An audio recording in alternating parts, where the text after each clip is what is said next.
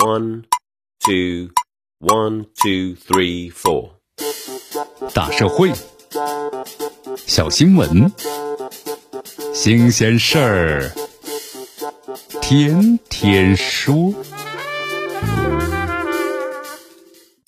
朋友们，你们好，这里是天天说事儿，我是江南。这近日啊，贵州的凯里有一位老婆婆，她收到了百元假钞之后啊，难过大哭的视频啊，在网上引起了热议。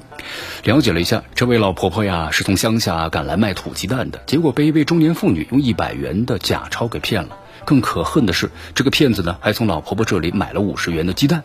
这老婆婆哭着找到了民警，办案的民警表示啊，这土鸡蛋那可是老婆婆辛辛苦苦攒了很久的。这一百元对他来说非常的重要，这坑骗卖鸡蛋的老人那是昧着良心啊！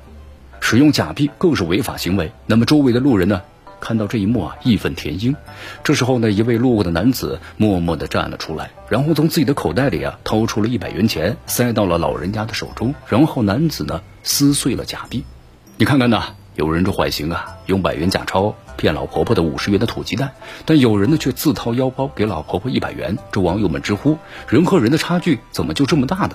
并且也纷纷的为自掏腰包的男子啊点赞。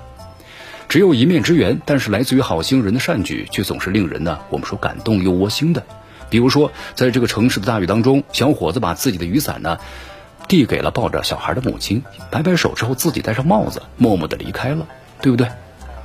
而在这一条呢，分享一下你被陌生人温暖感动而开心的瞬间的微博下面，网友们讲述那些来自于陌生人的感动瞬间呢，也都令人心里暖暖的。